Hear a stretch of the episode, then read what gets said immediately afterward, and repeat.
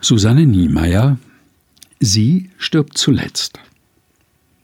Die Hoffnung soll immer zuletzt sterben, egal ob Flutkatastrophe oder Lottogewinn, Hirntumor oder Liebeskummer. Immer muss sie ausharren bis zum bitteren Ende, egal wie hoch die Chancen stehen. Das arme Ding.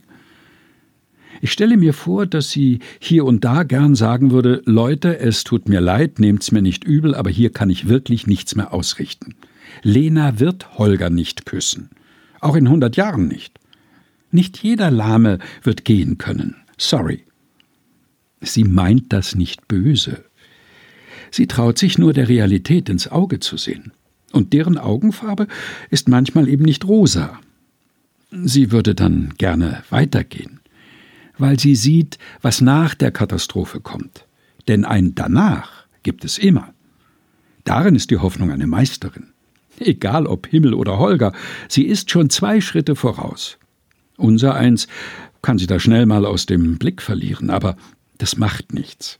An der nächsten Ecke wartet sie geduldig, bis man wieder aufgeholt hat, und dann führt sie einen in ein Land, das man sich nicht hätte träumen lassen. Die Hoffnung hat ihre Augen überall, am liebsten aber in der Zukunft. Und da gibt es immer irgendetwas Rosiges auch wenn man selber noch schwarz sieht. Susanne Niemeyer Sie stirbt zuletzt. Gelesen von Helga Heinold. Aus Vielleicht lässt jemand Wunder regnen, ein hoffnungsvolles Lesebuch. Herausgegeben von Susanne Breit-Kessler und Frank Muchlinski. Erschienen in der Edition Chrismon.